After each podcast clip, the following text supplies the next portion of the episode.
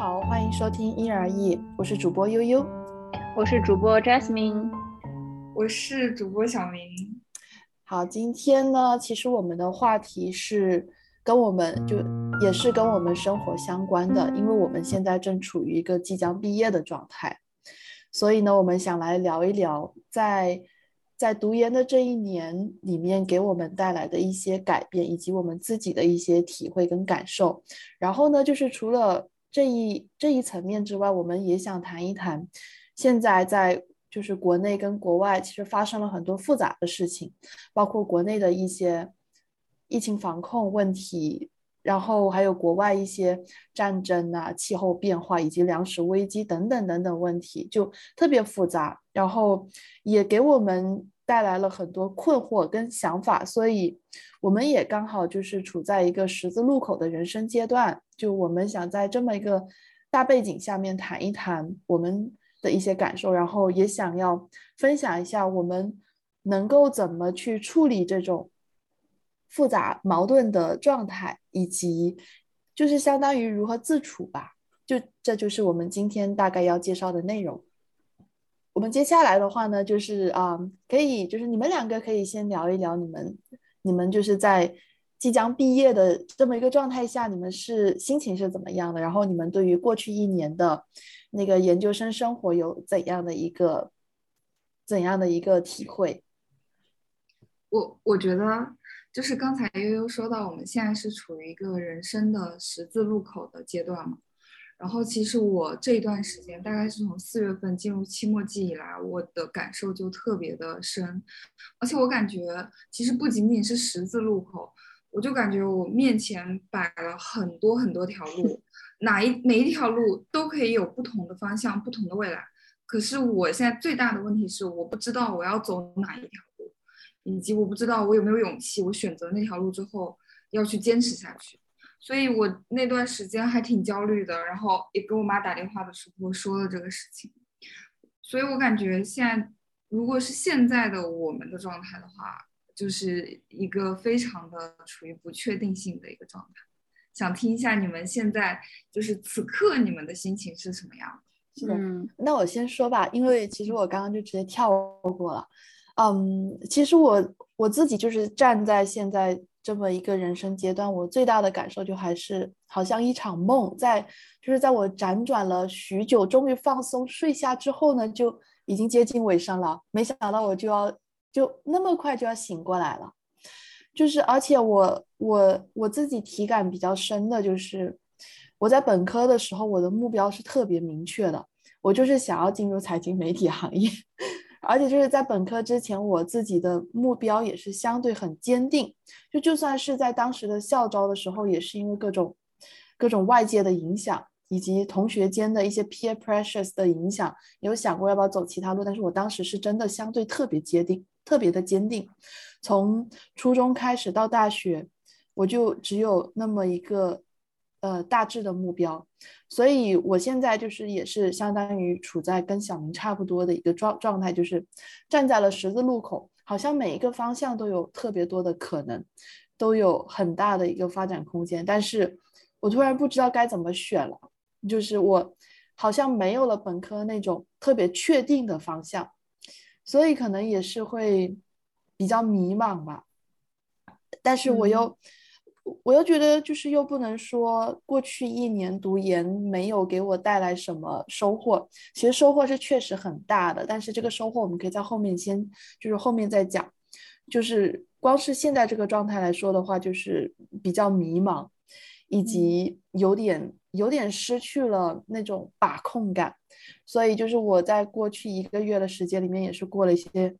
比较困难的状态，就是也用了很多时间来独处。来思考，就是来理清楚自己的思绪，也希望慢慢的能能能在这一片迷雾当中找到自己的一个方向。呃，但就是因为贾思敏给我的感觉一直都是好像你很自信，其实我也挺羡慕你这种自信的，所以就是我就是刚好今天也有这个机会，我们可以来聊一聊。我也想听一听你在这个阶段下面的一个心路历程是怎么样的。嗯。其实我刚刚有听，就是不管是小明还是悠悠，就是你们两个讲的主要的一个点，就是一个词，就是迷茫。小明觉得人生现在目前有非常多条路可以往哪里去走都不太清楚，然后悠悠主要是因为觉得现在可能对生活的把控能力没有像之前那么强，因为你现在在国外新加坡这边，我们面临的不确定性会非常的高，不管是我们的在这边的合法居留身份，还是说我们的这个行业，我们因为有语言的这个 barrier，然后还会有这种身份的 barrier，所以我们的不确定性比在国内是会要多一些的。然后其实我其实与其说是自信，而是是对我来说，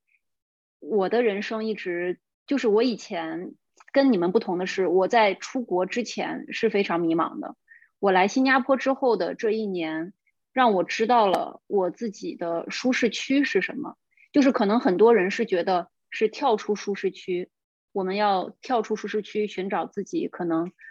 更多的潜力，更多的可能性。但是我觉得，我们很多人其实根本不知道自己舒适区在哪里。然后我来新加坡这边，我最大的感受是我找到了我的舒适区在哪里。其实我觉得在舒适区也是一个很好的选择。然后，所以我今天在做这个回顾的时候，就是对我来说，我的人生是做减法。就我过去可能就是悠悠，你们都非常就是有有一些自己的 dream career，你们想知道自己要做什么样的行业。我以前其实也是不清晰的，但对我来说，我现在是比较清楚。也不是跟也跟具体的行业倒没有关系，就是我比较清楚，我不太想过什么样子的生活，什么样的节奏是我不能够去适应的。对我来说，我人生更重要的体验是哪一些？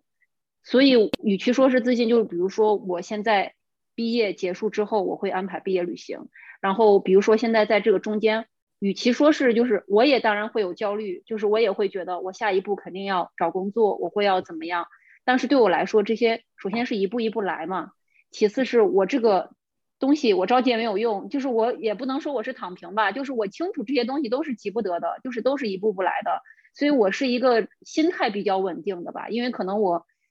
经历过的东西会比你们稍微多一点，然后包括我在不同的地方工作过，然后对我来说，我现在比较清楚的就是我要做减法，我不想过什么样的生活，然后我觉得工作都是慢慢找，我要清楚我目前的。首要要达成的 priority 是什么？我的 priority 对我来说，现在的我来说，可能是我比较倾向于想在国外这样子的工作体验，所以我会把这个置于更高点的去选择其他的一些次要的一些东西。所以，嗯，我觉得这种东西就是就是每个人其实他的价值选择都不太一样。我之所以没有那种迷茫的感觉，就是我只是。大概知道我的大的方向是什么，因为但这种人生是动线啊，我是觉得你没有办法规定，所以包括小明刚有说他觉得面前的路很多，但是这些路也许有些路又是会走到一个地方的终点，所以这些东西都没有办法很确定。所以之前小明说的那句话我也很同意嘛，就 live in the moment，我们要活在当下，我们活在当下的自己，做当下最适合自己的选择，没有必要去筹谋我们五年后的自己、十年后的自己，这些都会变，也许。明年小明又变成了一个建筑师，想去学建筑。举个例子是没有那么夸张。我我的意思就是，我们人生是动线，就是明年小明的心态也会和今年的小明不一样。去年的小明也不是今年的小明，昨天的小明甚至也不是今天的小明。对，上一个小时的 living the moment。对，上一个小时的小明也不是，所以我们经常有时候主要是很多人这讲太哲学了。不是，我是觉得好多很多人之所以很多的那个焦虑，就是我过去也曾经这样，但我现在之所以没有那么多焦虑，就是因为就是我之前也有跟家里人打过电话，跟我妈妈打电话，就是有问，就是我妈妈给我的建议就是选择当下的自己，因为。我可能往后的自己确实你不知道是什么样子呀，但是你知道你当下的自己是想要什么的，所以我也从来不会过于去筹谋。其实我前两天有一个面试，人家就有问我，说你觉得你五年后你想成为什么样的人？你这辈子的目标是什么？我就觉得很很可怕。你怎么能够让我确定我这辈子要成为什么样的人呢？我现在都不清楚哎，我就说我觉得我的人生是做减法了。我现在只能清楚我现在想要的生活状态是什么样的。对我来说，工作是我的一部分，但它不是我全部的生活，这个是我非常确定的。所以，嗯，也不是说自信吧，我我我只能说，就是对我对我来说，我就是希望自己能够稍微的从容的一点去面对所有的挑战，因为着急也急不得。对，因为我对，嗯，哎，你刚刚那个回答很有意思。如果是在国内的职场环境，你可能已经被 pass。对啊，这就是为什么 卷卷不动啊，家人们卷不动啊，真的卷不动啊！哎，就你刚刚有嗯，就是你刚刚有提到你家里人给你的一些影响，其实是这么呃这么一想的话，就是 regarding to this perspective，嗯。我家里人的就一直以来，他们给我灌输的那种观念，确实是有一些潜移默化的影响的。就是在他们看来，就是生活安定富足是十分重要的，所以他们就觉得，就是我在读了这么多书之后，我首要的目标就是要找到一个稳定的工作，体面的工作，就是不只只是稳稳定，而且要体面，然后就是要又要能够支撑自己当下的生活水平。所以就是，虽然我我自己相比于我的家人们，已经算是比较愿意愿意用那种开放的思想去包容更多的可能性了，但是就是还是会被他们多少影响到一些自己的选择以及看法，就觉得我现在真的很需要找到一个找到一个工作，让自己先安稳下来，就是有那种就是呃，同时这个工作。也不能让我只满足于当下的生活状态，还需要支撑我过，就是支撑我，呃呃，支撑我往后五年甚至十年的一个人生发展或者是方向。我会觉得，就是如果我选错了路的话，我可能在未来很难再掉头之类的。就确实家家庭的，就是家人对你的观念的影响，其实还是挺大的。我觉得就是像刚刚贾思敏说的，要给自己人生做减法，确实是一个。很不错，很值得借鉴的一个思维，就是你可以过自己的生活，你可以把一些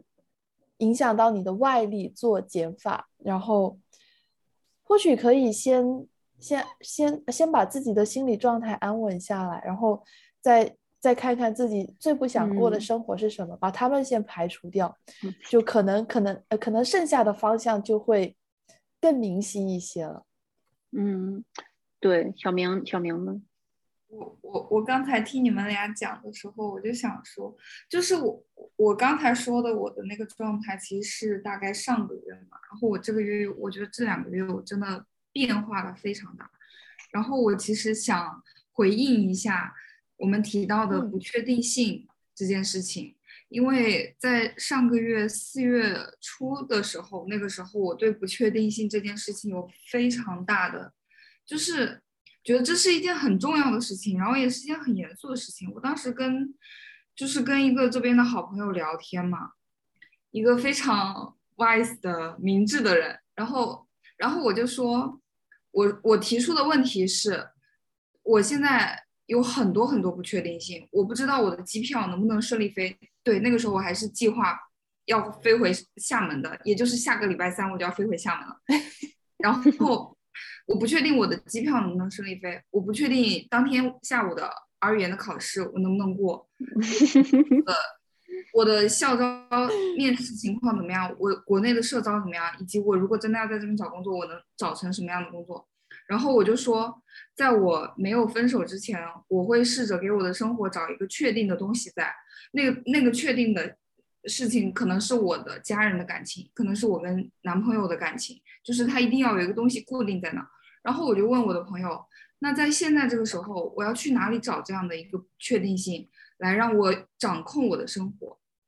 就是我的思路还是我要去找一个东西来掌控我的生活，需要去寻找那个确定性。所以我的问题是我如何去寻找我生活中的确定性？但是他告诉我的就是你。不要去寻找确定性，因为生活本来就是不确定的。你要做的其实应该是接受当下的不确定性，接受你你下一秒事情会发生很多很多改变。你要做的是尽力，就是你做好一切都会改变的呃情况，然后再去尽力做好每一份事情。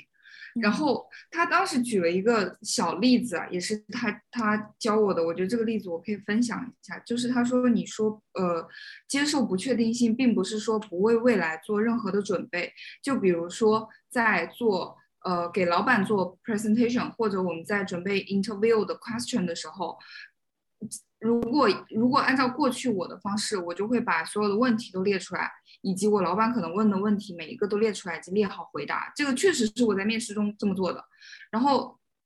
但是有一个问题，但是有一个问题就是当。面试的时候，人家真的问到你这些问没有问到你这些问题，你的感觉就是那怎么办？我准备的他都没有回答，但是哦，我我准备的他都没有问，但是他问的我又不太会，我就会陷入一种非常惊慌失措的状态。是的，是的，是的，是的，这种感受对吧？然后这个感受特别深，因为我之前也遇到了，就我一开始在面试的时候也是用的题海战术，但是后来发现。我准备了，他们都没有问到，然后他们没有问到的时候，我就会觉得天哪，我准备了该怎么办？我的我的整个思维就就只停留在了那些答案，就是那些准备好的答案里面了。但是当他们问到了我没准备过的问题的时候，我整个就慌了阵脚。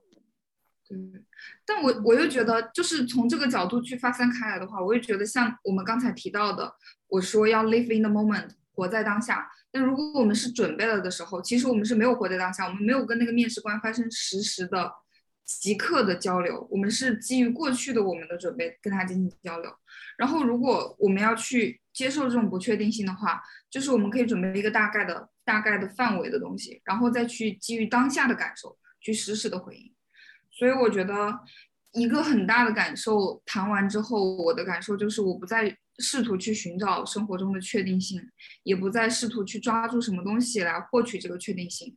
嗯，我会反而关注当下的每一天，关注当下的每一秒。而且还有一件事情就是，我我觉得做好现在的事情，因为不不代表现在的事情，就是不要去想这个事情会为以后有什么打算。就像刚刚贾思敏说的，不可能想之后有什么打算。但是我觉得现在做的事情是一定会在以后用到的。只是你不知道他什么时候会用到。对，是的。再过去一年，就是我读研的时候，我有时候也会有这么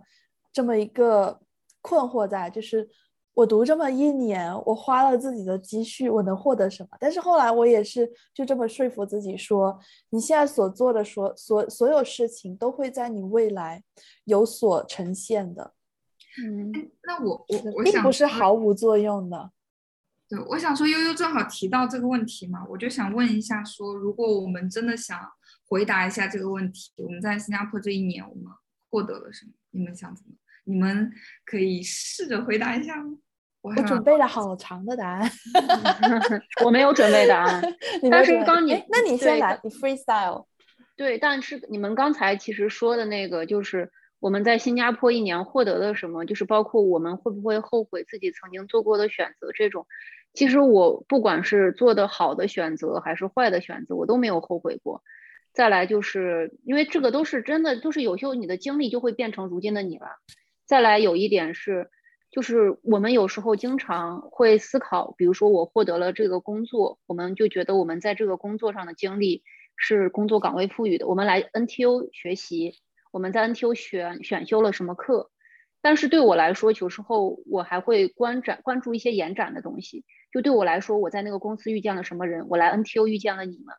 就是我觉得每一段的经历，肯定不光光是这些技术性的元素构成的，而是这些包含当中所有的人、环境，它都会塑造成我们对于过去共同的记忆。就我回忆起我在 NTU 念书的时候，我肯定不会仅想了我修了 digital marketing 的这门课。我会想到的是，我在 NTO 遇到了你们呀，我遇到了你们，我们才能够这样志同道合的去做这档节目。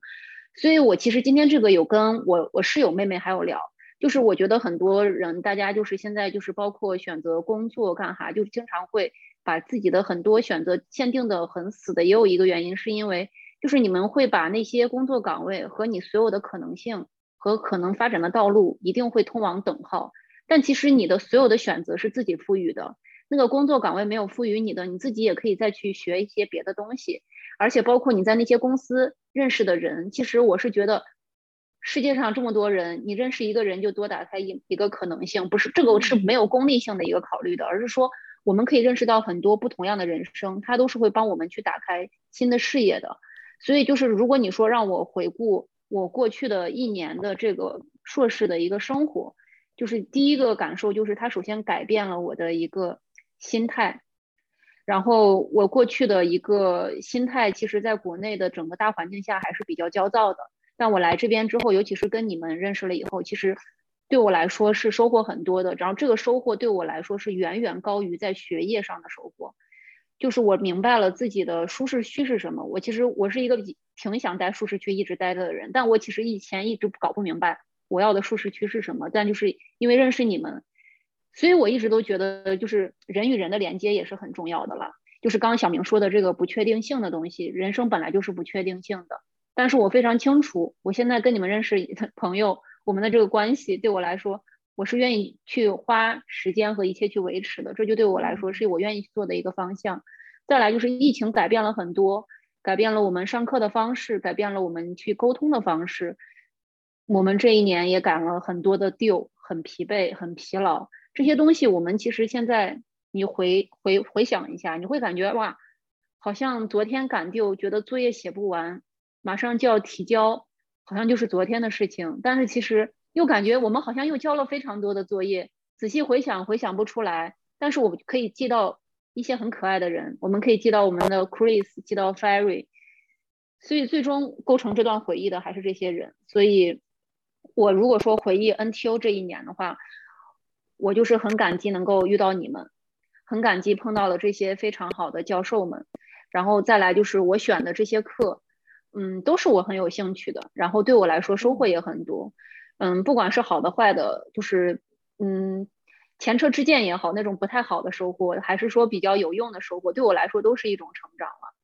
嗯，就是也就是这一年对我来说，嗯。我本来就是打算当做一个 gap 去休息，然后让自己能够沉下心来，确定自己的选择的一些东西。然后我现在比较确定了一点，就是我的心态比以前要平稳了。就我以前其实也挺不成熟的，会比较焦虑，会比较着急，然后也会比较去想着。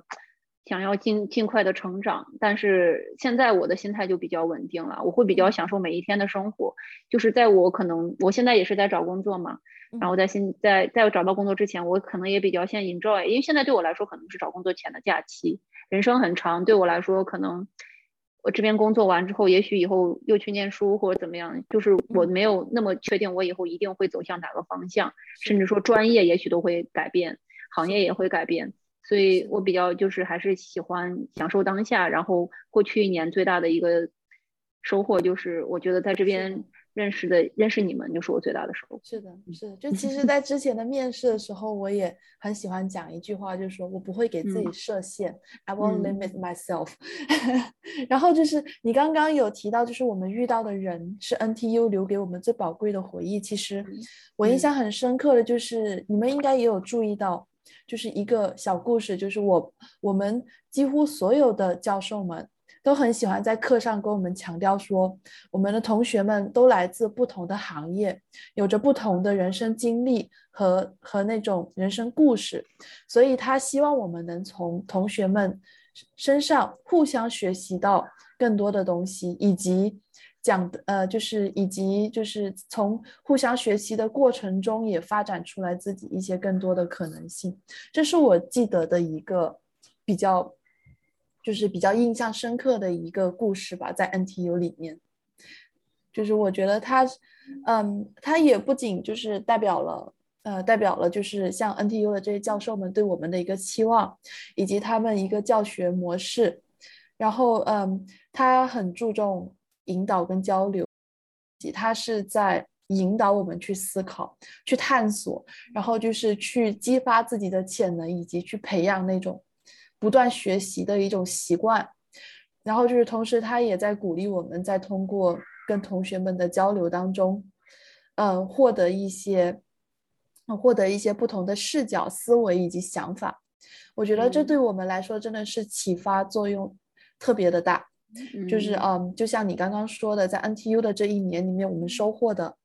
最具体的就是能够回想起来的回忆，其实都是围绕着人展开的，不同的人、不同的故事、不同的经验以及不同的思想碰撞。所以我觉得，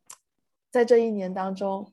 这些缘分。对我来说是远远大于那些学到的知识，或者说记忆，或者说做了多少多少方案啊，presentations，那些都是虚的，只有人、故事还有情感的交流才是真实的。嗯，对，就刚悠悠说那点，我也就咱们有的教授的课就会要求一个小组的成员一定要跟几个不同国籍的学生一起组，就是因为教授们本身是希望我们能够跟。不同背景的人交流的，就他们有去主动的去引导，就很好。嗯，是是，这其实就是在我们之前所生活的那种大环境里面，就是那种文化语语境下面，diversity 这个词其实是很虚。然后我们很多人，因为我们是生活在一个相对比较单一民族的一个社会环境里，我们很难去。深刻的体会到这个词背后究竟代表着什么，但是我们在 NTU 的这一年里面，我们是真的能感受到 diversity 这种状态、这种思路能给我们带来的不仅仅是启发，它更多的是一种思想的碰撞以及交流。然后这种交流能给我们带来的，也不仅仅是那种开拓的想法，或者是包容的，呃，包容的那种交流方式，它给我们带来的是一种对自己的探索。以及你看这个世界的视角会跟以前更不一样，就也有刚刚那个 Jasmine 说的那样，他也通过这个过程寻找到了自己，呃，寻找到了自己的一个就是自我安稳的一个状态吧，也不能说是自我安稳，就是你寻到心态，对对对对，就是你的心态发现了，嗯，就是发展到了一种可以平静下来的状态。就像悉达多，他最后达成了他的那个旅途之后所获得的那种状态。当然，我我我们可能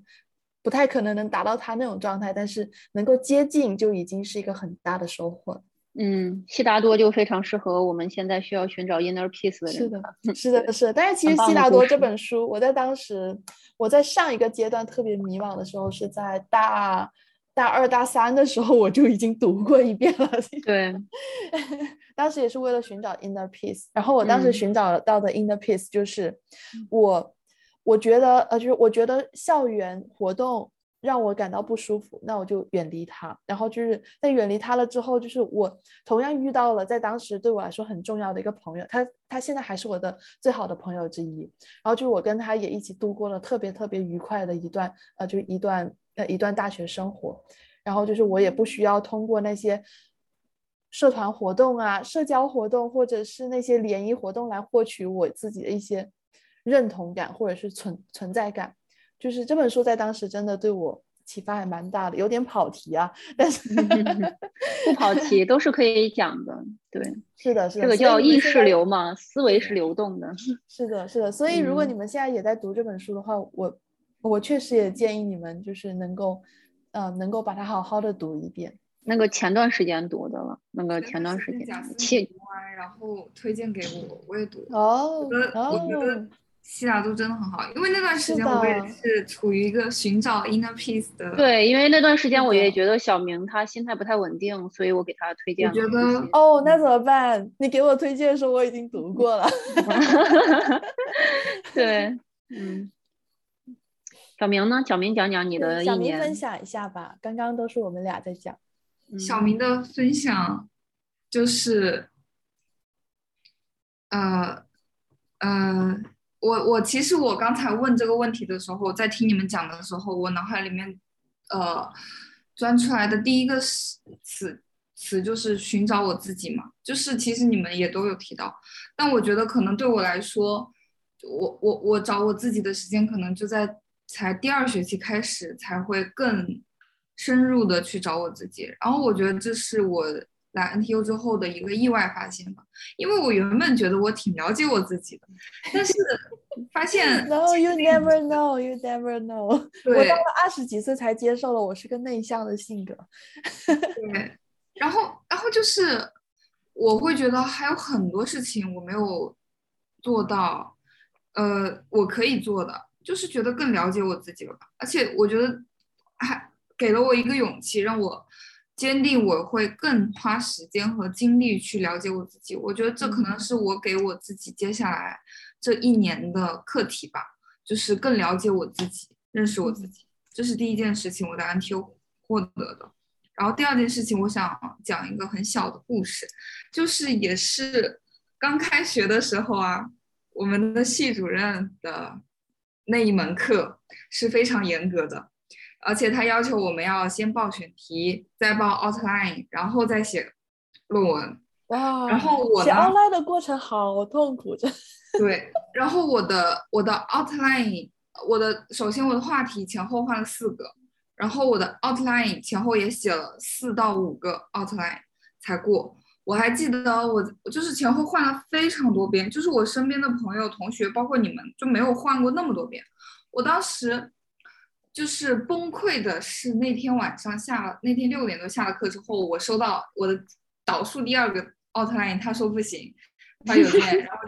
建议我记得当时你在我旁边。对啊，我们一起上课，然后我当时特别生气，我说我必须 argue，我一定要发邮件给他 argue，然后我就出去吃饭了。在我等朋友来的时候，我就在楼在那个那边给给我朋友打电话嘛，给国内的同学打电话讲这件事情，然后我就痛哭大哭，因为我觉得就是我我我其实没有说过这件事情，但是我当时哭的非常难过，就在商场里面，然后因为。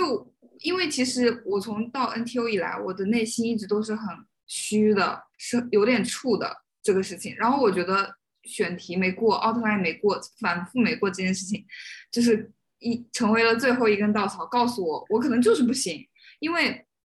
我一直以来都是就是很不自信，关于自己，我就觉得我我当时就说，为什么 NTU 要收我？我为什么来这？我真的属于这吗？我为什么不应该在上海好好？干我的活，做我的打工人，就是为什么要来新加坡？我发出了这样的疑问，然后，但是哭完之后我就好了很多。哭完之后我也没有发邮件给系主任 argue，我最后还是回去吃完饭回去熬夜到三点，把我的最后一版奥特莱因写完，然后发过去，然后就过了，然后就写，然后就开始写了。然后我觉得这个事情给我的印象很深的事情是，就是。第一个当然对不起啊，虽然说分数没什么重要的，但是系主任的认可对我来说真的很重要。这门课以及那篇论文，他的给我的分数的认可，我觉得是告诉我，就是说没有什么不行的嘛。因为我其实一直刚开始的时候是挺不自信的，是对自己挺不认可的。然后我觉得这件事情，呃，我现在想起来，现在跟你们讲这件事情，我的情绪其实还是有点比。激动没有办法很平静，听得出来。对，因为我觉得这件事情就是让我让我嗯更有自信了吧，知道自己什么可以。然后我觉得好像从开始决定要申请出国留学以来，就一直在嗯挑战自己的极限，呃也不是极限，就是有很多事情自己觉得曾经是做不到的，然后最后都做到，然后做到了，我就会告诉自己，I deserve it。那我现在我也可以快毕业了，我也可以，我觉得我是有这个呃底气告诉我自己，I deserve it。Yeah, definitely you all deserve it。我觉得。